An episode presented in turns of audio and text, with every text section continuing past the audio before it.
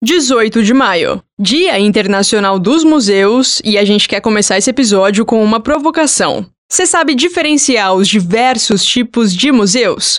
A realidade é que existem os históricos, os temáticos, militares, virtuais, comunitários, ecomuseus e existem os museus universitários, que têm uma prática associada ao ensino, à pesquisa e à extensão. Ué, mas como assim museu universitário? Você pode se perguntar.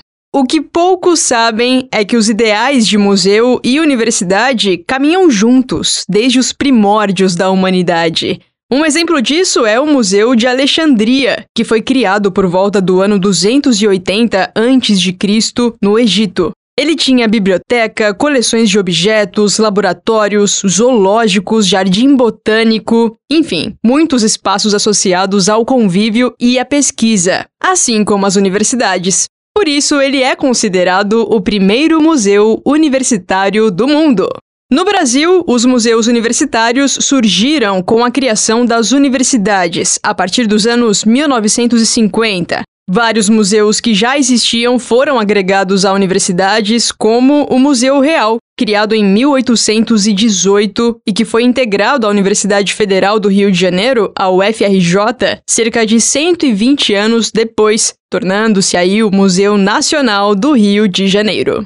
De acordo com o banco de dados do Comitê Internacional para Museus Universitários e Coleções, existem hoje 136 museus vinculados a universidades. Isso só no Brasil. Cinco deles estão ligados à Universidade Federal de Uberlândia, a UFO. O Museu Universitário de Arte, o Museu do Índio, o Museu de Biodiversidade do Cerrado, o Museu de Minerais e Rochas e o Museu Diversão, Consciência e Arte.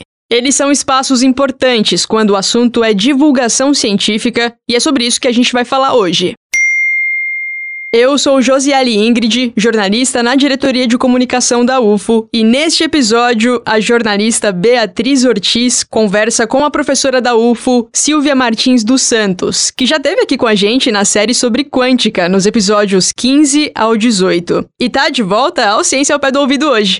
A Silvia fundou e coordena o Museu Dica e vai falar com a gente sobre os museus como espaços para divulgar a ciência. Antes disso, eu quero comentar aqui que o site Learn Languages from Home, em tradução livre Aprenda Línguas de Casa, indicou Ciência ao Pé do Ouvido como um dos melhores podcasts para quem quer aprender português no nível avançado. Foi super bacana, o Diego Ortiz, autor da recomendação, até comentou do episódio que ele mais gostou até agora, o 14 sobre oceano, e eu e toda a equipe ficamos muito felizes por fazermos parte aí de mais uma seleção de podcasts em portais que recomendam conteúdos muito legais. E ó, vê se não faz sentido. Tem gringo acompanhando o nosso trabalho de perto e você ao pé do ouvider que toda semana dá play no nosso trabalho ainda não segue a gente? Que cara de pau, hein? Para de economizar curtida. Dá aquela força pro nosso time. Segue o Ciência ao Pé do Ouvido na tua plataforma preferida. E se você gosta mesmo do que a gente faz por aqui, avalia com a quantidade de estrelas que você achar merecido. Rádio Public, Google Podcasts, Breaker, Spotify, Amazon Music, Deezer, Apple Podcast, tamo em todas. E para nos acompanhar pelo TikTok, Twitter e nas redes sociais oficiais da UFO, é só acessar as arrobas que estão na nossa descrição. Tem alguma dúvida ou quer mandar um recado? O nosso WhatsApp está sempre disponível para você. Manda áudio pro 9966-2021. Lembra de colocar o DDD 34, tá? 9966-2021. Bia, agora é com você.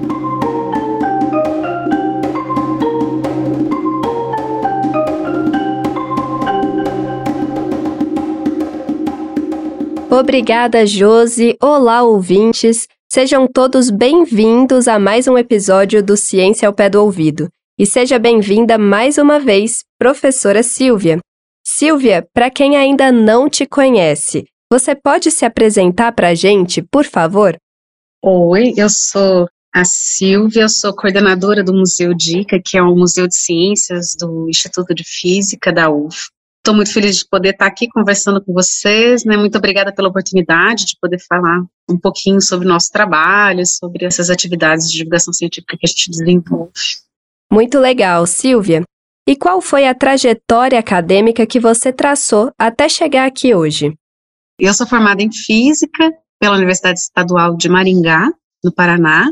Eu fiz um mestrado em Física também pela USP São Carlos, São Paulo, e o doutorado pela UFRJ, no Rio de Janeiro. De lá eu fiz um pós-doutorado na tudo isso na física, né?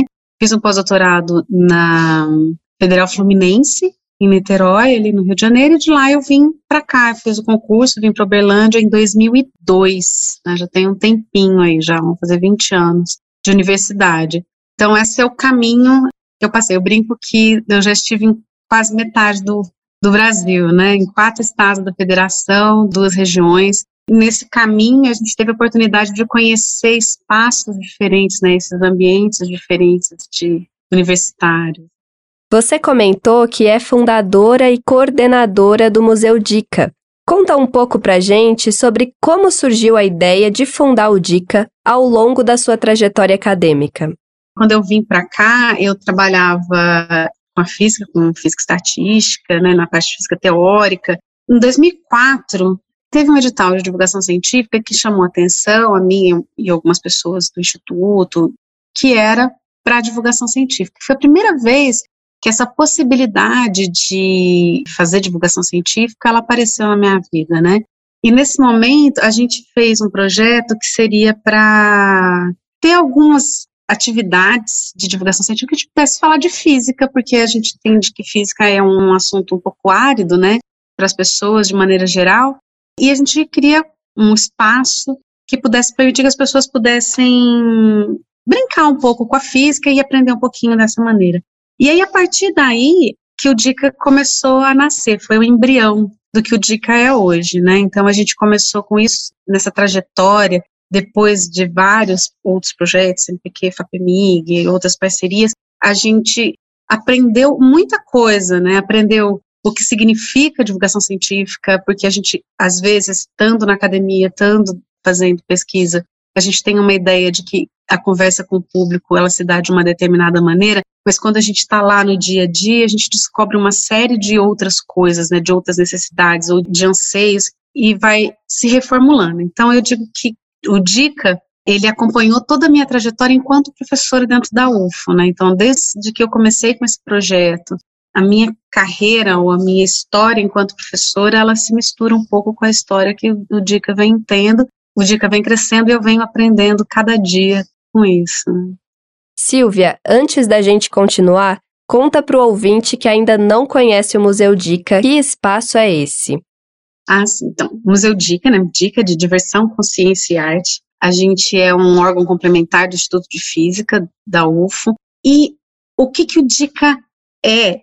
Ele é mais do que um espaço com alguns equipamentos, algumas exposições. A gente tem um espaço de exposições que fica lá no Parque Gávea, perto da Nicomedes e Avinhedos ali, e nesse espaço, a gente tem algumas exposições que são exposições fixas, que ficam no parque. A ideia é que as pessoas podem passear no parque, interagir com essas instalações que estão lá ao ar livre, e algumas outras exposições, não diria temporárias, né, mas de média duração, que acontecem dentro do quiosque. As exposições do Museu Dica, elas são exposições que têm como temática principal a ciência. Então, nós somos um museu de ciências, nosso principal acervo, a coisa mais importante, mais cara, que direciona o nosso trabalho, é ciência. Então, fazer divulgação científica é o que a gente naturalmente faz. Então, todas as exposições, todas as atividades que a gente desenvolve, ela tem a ciência como pano de fundo, pano de frente, quer dizer, como o carro-chefe. Então, as exposições, elas tratam e abordam sobre temáticas de ciência, então a gente tem exposições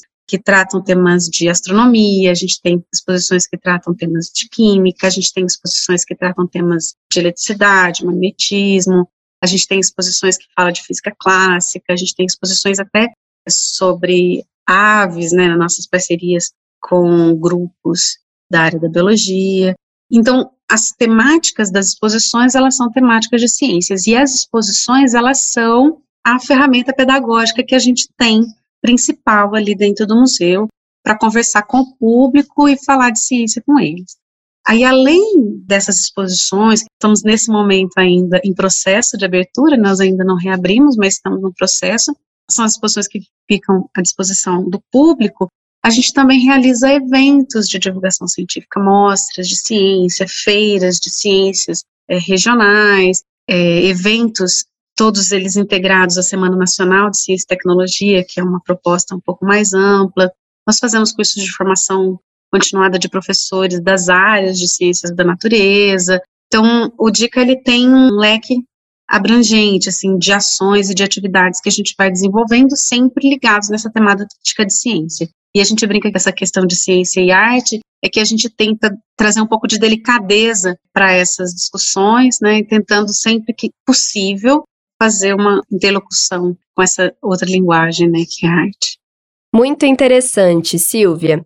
E, na sua visão, quais são as possibilidades que os museus universitários têm para fazer divulgação científica hoje?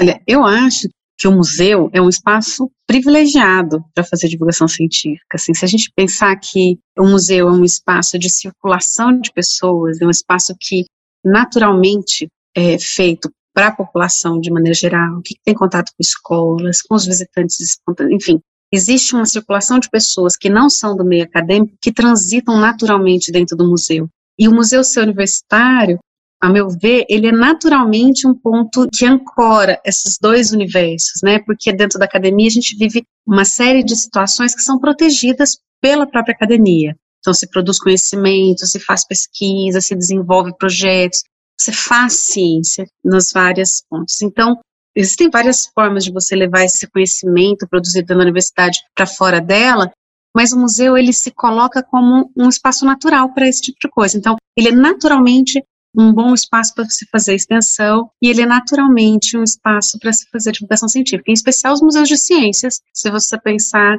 que a temática principal, ou seja, a própria tipologia do museu, ela te coloca dentro do universo da divulgação científica, te trazendo uma linguagem que às vezes é diferente do que do que os outros espaços carregam, né? Embora a gente também faça, né? Que são os vídeos nas redes, são textos em jornais, é uma mídia diferente. Eu gosto de reforçar essa ideia de que a exposição ela é uma ferramenta pedagógica, né? É uma ferramenta de comunicação grande, porque além de textos, de imagens, ela conta uma história usando uma série de elementos.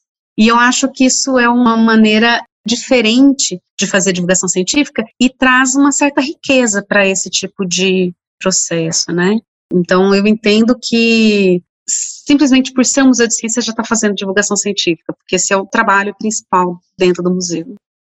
O Museu Dica tem cinco praças temáticas que abordam a ciência: a da física, a passarinhar, a tabela periódica, a carbono e a trilha do sistema solar. Você pode contar mais sobre cada uma delas? Essas praças temáticas são as exposições. Uma exposição, ela tem uma narrativa e ela tem vários elementos que compõem ela. E a gente colocou ela no formato de praças, porque como a gente está num parque, num espaço que é aberto e que as pessoas transitam, essa organização por praças organiza a temática e eu acho que ajuda as pessoas a interagirem melhor com esses espaços. Então, essas praças, esses espaços temáticos, eles nasceram, a maior parte deles pelo menos, de projetos de pesquisa e projetos de extensão desenvolvidos dentro da universidade, de parcerias que a gente construiu. Então, nós temos uma praça, que é a Praça da Física, que é a primeira praça que a gente tem, que ela inclusive foi carregada, é uma exposição de física clássica. Essa praça que tem lá balanços, gangorras, conchas acústicas, então a gente tem algumas instalações que remetem a brinquedos de parque, mas que são espaços para conversar sobre física. Muito legal, Silvia. E as outras praças? As outras praças, a gente tentou brincar um pouco com essa questão da arte, de produções únicas, né? A trilha do Sistema Solar, ela é uma, uma maquete do Sistema Solar, e a gente, para brincar e para ter peças interessantes, a gente escolheu fazer com duas escalas, uma de tamanho e uma de distância, para poder caber no parque, né? Para as peças ficarem grandes o suficiente para ficar interessante e são peças artesanais feitas em ferro por um artesão local. Então, o Newton, Newton Mercaldi, que é o artesão que fez, fez à mão os, os planetas que estão na, na trilha, fez e pintou. Então a gente entendeu que isso traz uma delicadeza a mais para a exposição do que simplesmente colocar as maquetes industrializadas dos planetas ou uma coisa um pouco mais. Então são, são peças originais e artesanais que estão ali representando os planetas na escala de tamanho para que as pessoas possam ter uma noção das proporções que eles têm tanto no tamanho quanto nas distâncias que eles se organizam entre eles em relação ao Sol. E aí, nessa exposição, o que, que a gente oferece, né? É possível fazer o passeio sozinho, com as informações que tem, né, na comunicação da trilha, ou fazer a visita guiada, em que há algumas provocações feitas pelos monitores, né, no caminho e atividades desenvolvidas ao longo da trilha. A Praça da Tabela Periódica, ela é uma praça que foi desenvolvida em parceria com a Faculdade de Arquitetura, com o professor Glauco, foi um grande parceiro, e os estudantes dele são fantásticos que desenvolveram um projeto em que a gente pensou em falar da tabela periódica, que é uma tabela, né? Então, como é que eu vou transformar uma tabela numa praça?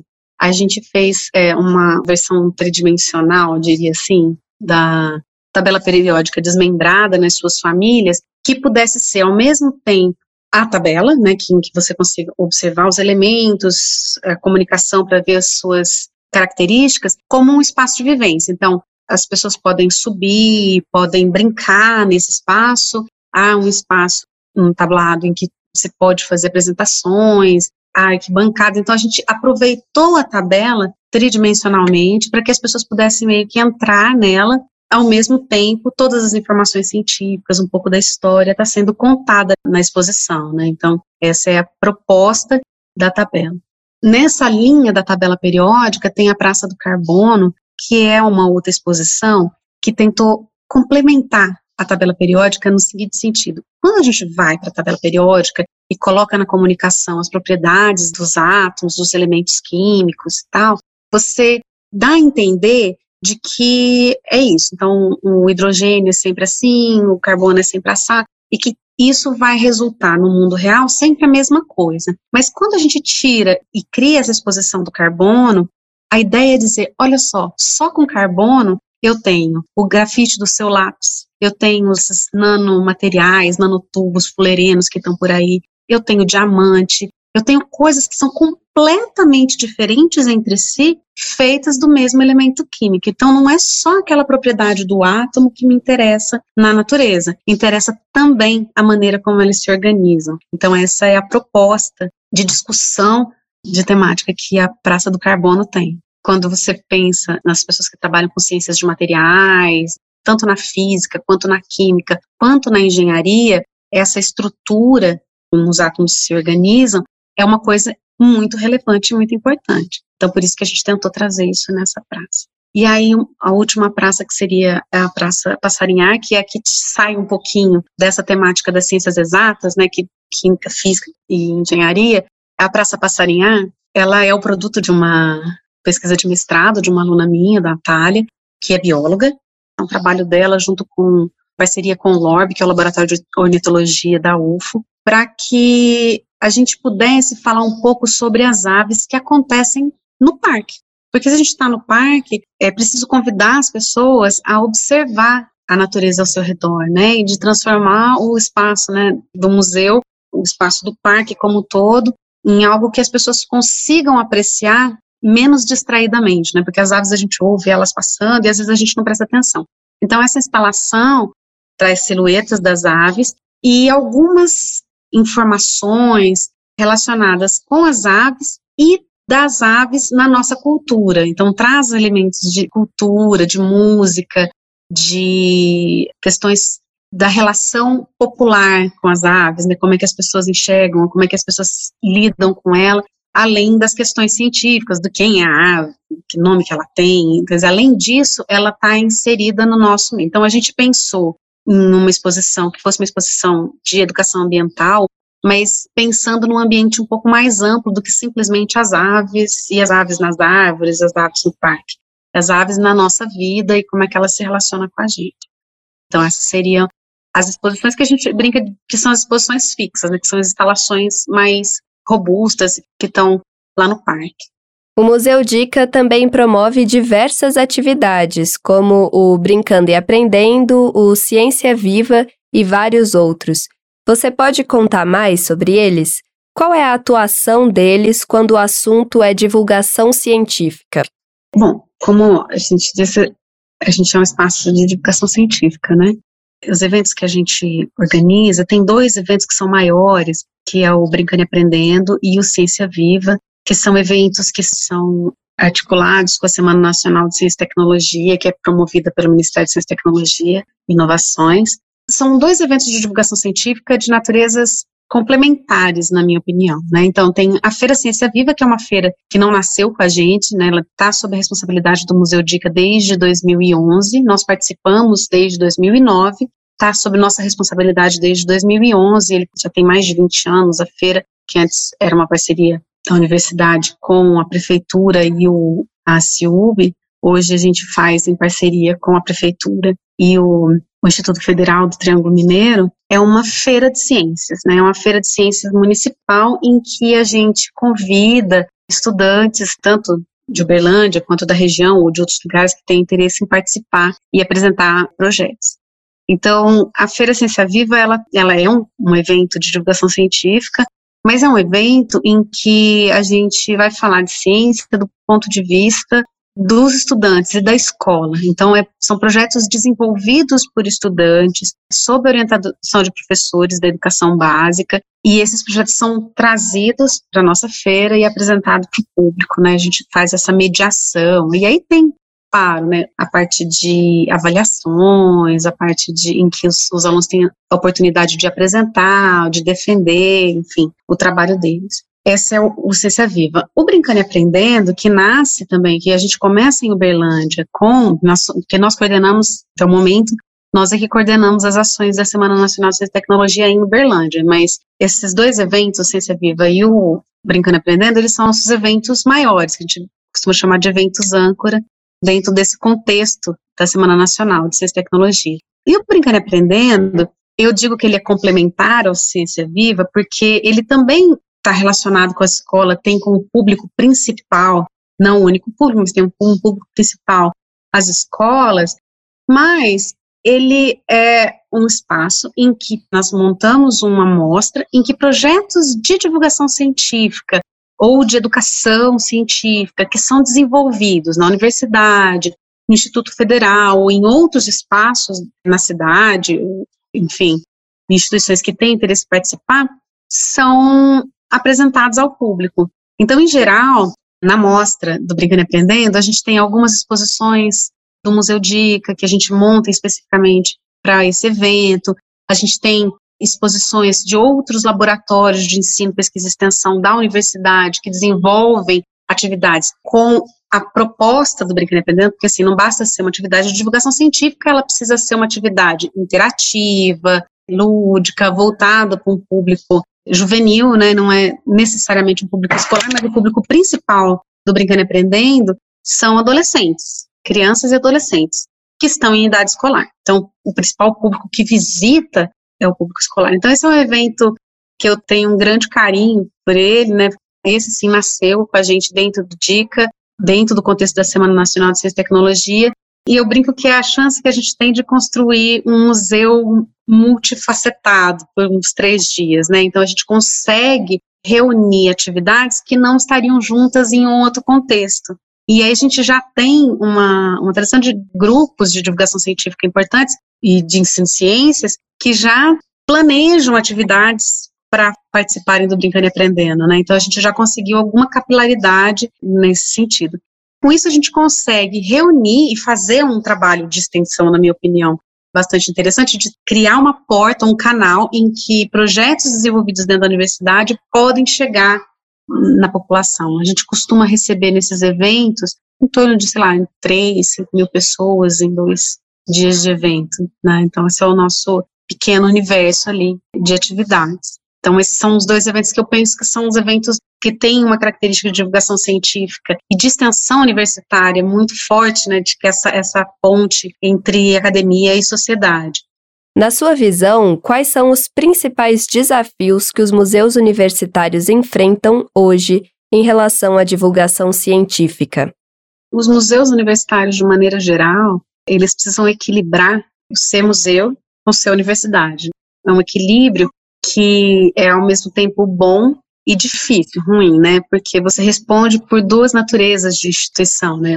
Com princípios específicos. Então, eu acho que o grande desafio, sendo um museu universitário, da gente não esquecer que sendo museu somos da universidade e nem que sendo da universidade, sendo acadêmico, somos também museu. E sendo museu, a gente é feito para o público. Então, não esquecer nenhum pedaço do que nós somos. Eu acho que esse é um dos grandes desafios do ponto de vista intelectual, enquanto equipe de museu, é a gente não esquecer quem nós somos e o que nós representamos. Então, sendo professora, eu procuro não esquecer que também sou coordenadora de um museu, tenho que responder por interesse dos museus, mas sendo coordenadora de museus, pensando na relação com o público, eu também não posso esquecer que eu sou professora, né? E assim toda a equipe tem esse desafio, eu acho que é importante de falar. E aí, eu acho que do ponto de vista da divulgação científica, tem o desafio técnico, que é o desafio de recursos mesmo, eu acredito que a gente tem, pensando no potencial de divulgação científica que o Museu de Ciências é, a gente tem muito pouco de recurso da universidade nesse caminho da divulgação científica, né? Pensando no museu enquanto um espaço poderoso de divulgação científica. Então, a gente não é visto pela universidade como uma potência para fazer divulgação científica. E isso é um, um desafio de relacionamento, eu acho que a gente tem que ter na conversa dentro da universidade. E aí eu vou falar de recursos, tanto recursos financeiros e técnicos, tanto do ponto de vista da parte administrativa da universidade, da parte financeira da universidade, mas também há um outro desafio que é técnico em outro sentido, que é na parte de produção de conhecimento. Nós temos um espaço grande de pesquisa, muita produção de conhecimento. Muitas vezes, na hora de pensar em divulgar a uma determinada parte da ciência, o museu ele não é considerado como um espaço é, relevante. Então, eu acho que a gente conseguir fazer melhores parcerias com os institutos de pesquisa, a gente está tentando, né, dentro do Instituto de Física, fortalecer esse laço, principalmente do Instituto de Física, nós somos do Instituto de Física, de que nós somos um espaço para divulgar pesquisas contemporâneas também, que isso demanda um trabalho de curadoria um pouco mais complexo, porque envolve a participação dos pesquisadores no desenvolvimento de exposições e tal. Esse é um desafio que eu penso que é um desafio bonito, né? Um desafio super bacana, porque eu acho que se a gente conseguir criar esse laço e construir conteúdo juntos na linguagem do museu, ganha a universidade, ganha os laboratórios de pesquisa, ganha o público e ganha o museu. Né? Então, esse é o meu, meu entendimento em relação a tudo. E reclamar de dinheiro é uma parte quase onísso, né? todo mundo diz. A gente tem é, recursos limitados, equipe técnica limitada, então as dificuldades são bastante, porque a gente está dentro de uma estrutura maior, que é a estrutura da universidade, então a gente acaba competindo com outras demandas que também são bastante importantes. Né? Como a pandemia de Covid-19 afetou a divulgação científica nos museus universitários? E no DICA especificamente? Para a gente é um, um, impacto quase catastrófico, no meu ponto de vista, porque é, enquanto museu, a janela que ficou aberta para a gente, assim como para toda a sociedade, para toda a universidade, é a janela da internet. Claro que a gente trabalhou nessa janela. É claro que a gente organizou exposições virtuais, é claro que a gente criou conteúdo para as redes sociais, mas eu gosto sempre de dizer assim, nós somos um museu, não é o nosso principal ferramenta. Essas, para nós, são ferramentas de suporte. Quando a gente direciona todas as nossas energias para isso, a gente esquece daquilo que é principal, que são as exposições, que é o contato com o público, que é o tipo de mídia que é diferente. Né? A gente passou a disputar um espaço de uma mídia que é aquela que é disputada por todos os outros setores da sociedade. Né? Então a gente perdeu muito da nossa identidade. A pandemia atrapalhou bastante porque nós tivemos que fechar e nós perdemos a nossa voz, né? Então a gente teve que aprender outras linguagens e teve que fazer outras coisas para não morrer, mas do ponto de vista de espaço de, de ações de divulgação científica, a gente perdeu o principal caminho que a gente tinha. Mas eu diria que a pandemia ela trouxe outros desafios, que fechou algumas portas para a gente de projetos, e isso fez com que o museu ficasse prejudicado até mesmo na sua manutenção. Então, ok, a gente tem o plano de abrir, mas nós vamos demorar um pouquinho mais porque nós conseguimos recursos para fazer a manutenção dos nossos equipamentos que ficam ao ar livre, que não é um equipamento que fica protegido dentro de uma sala com ar-condicionado, e eu não posso receber o público sem ter certeza da segurança e, e tudo mais. Então, a gente está ainda no processo de manutenção, que nós só conseguimos retomar esse ano. Então, a gente vai acabar demorando um pouquinho mais ainda para abrir, para poder trazer isso com segurança, reflexo das dificuldades que a gente viveu nesse período de falta de recursos, de dificuldade de acesso a alguns serviços, enfim. Eu acho que os prejuízos eles foram grandes do ponto de vista da produção, de, de fazer divulgação científica, mas foram grandes também para a gente simplesmente existir. Então, é isso. Esse é o nosso dilema mas a gente está renascendo, e eu gosto de dizer, e eu brinco até com os meninos da minha equipe, né, que nós não estamos reabrindo, nós estamos renascendo, né, e o que nós vamos ser agora é algo novo, porque nós estamos todos totalmente novos, né. Silvia, eu agradeço demais a sua participação em mais um episódio do Ciência ao Pé do Ouvido, mas antes da gente ir embora, conta para o ouvinte que quer conhecer o Dica. Qual é o endereço do museu? Ah, se vocês quiserem visitar o Museu Dica, a gente fica no Parque Gávea, que fica na Avenida Paulo Gracindo 955, né, fica na Zona Sul, tem uma entrada ali pela Paulo Gracindo, que é ali mais pertinho da gente, mas também tem uma entrada do museu do parque na Avenida dos Vinhedos. Então, vocês são muito bem-vindos. O parque é aberto terça a domingo, das 6 às 18, e o museu, a gente quando está aberto ao público, a gente funciona com monitoria de quarta a sexta, o dia na manhã e tarde, e no sábado e no domingo, no período da manhã. Mas, mesmo nos dias que a gente não está lá com monitoria, as praças, elas ficam no parque disponíveis para visitação de quem tiver interesse. Muito bom. E para o ouvinte que ainda não mora em Uberlândia, qual é a rede social que ele pode seguir para conhecer o museu? Arroba museu, underline, dica, no Instagram e aí Museu Dica Diversão, Consciência e Arte no Facebook. Certinho. Muito obrigada, Silvia, pela participação. Gente, então, tchau. Muito obrigada por ter ficado aqui, me ouvido, ter tido paciência de escutar um pouquinho sobre a gente. E eu espero poder encontrar com todo mundo lá no museu um momento desses. Valeu demais. Obrigada, ouvinte, obrigada, Josi, pelo espaço. E eu volto a palavra para você.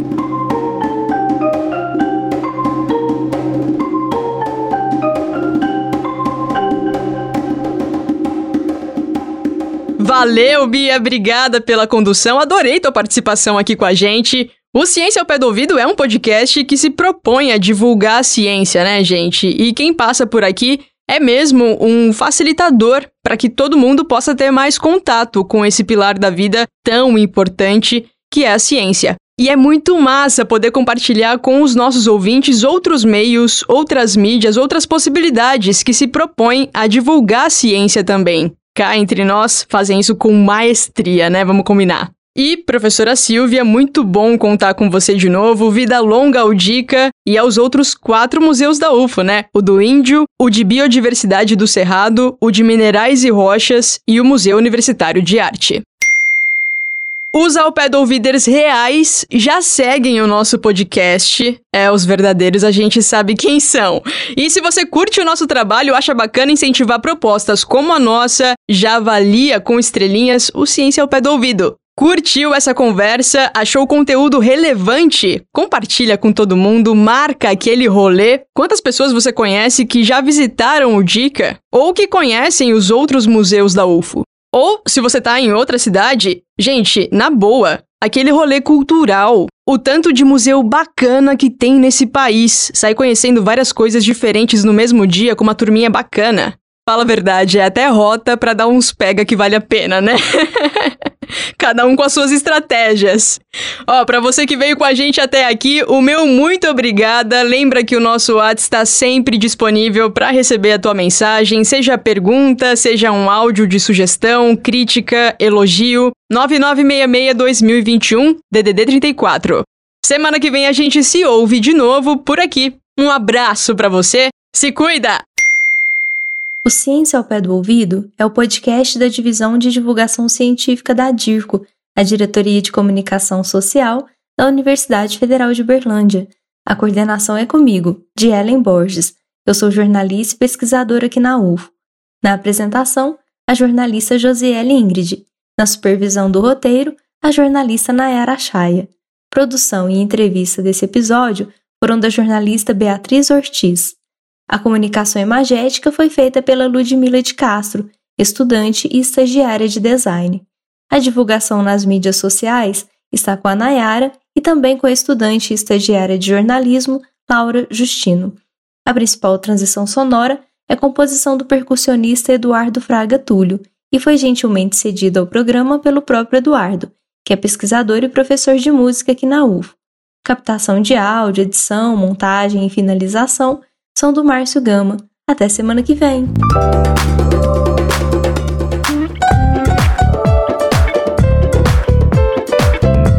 Ciência. Ao pé do ouvido.